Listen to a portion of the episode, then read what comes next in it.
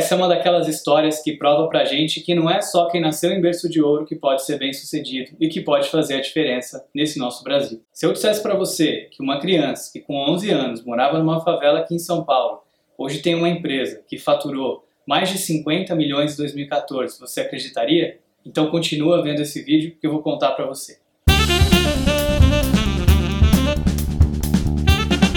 Este empreendedor existe, ele é o Geraldo Rufino. E realmente, ele morou na favela. O primeiro emprego dele, ainda criança, foi ser catador de lixo. Depois foi ser office boy no Play Center. E ele criou uma empresa fantástica hoje, que é a JR Diesel, depois de ter quebrado por diversas vezes. E essa é uma daquelas histórias inspiradoras que vale a pena a gente conhecer. O Geraldo é uma grande referência e é uma das pessoas mais motivadas e mais felizes que eu já ouvi contar sua história até hoje. Mas só para vocês terem uma ideia, uma vez, com todo o dinheiro que ele tinha, ele financiou alguns caminhões.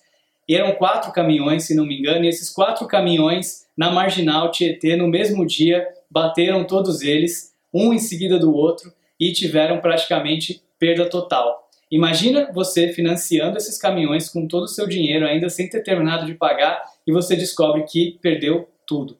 Bom, o Geraldo deu a volta por cima, transformou isso que parecia uma grande ameaça numa grande oportunidade, reciclou as peças dos caminhões e começou então a vender essas peças, o que acabou dando a oportunidade de ele criar essa empresa JR Diesel, que hoje é uma das maiores referências no mundo inteiro para fazer esse trabalho com as peças de caminhões. Então eu vou deixar aqui para você a referência do Geraldo Rufino. Ele escreveu um livro que você pode comprar para conhecer mais sobre a história dele, você também pode ver a história dele no meusucesso.com, que é uma plataforma para empreendedores, e pode ver a entrevista no Man in the Arena, que ele conta um pouco dessa história para você também.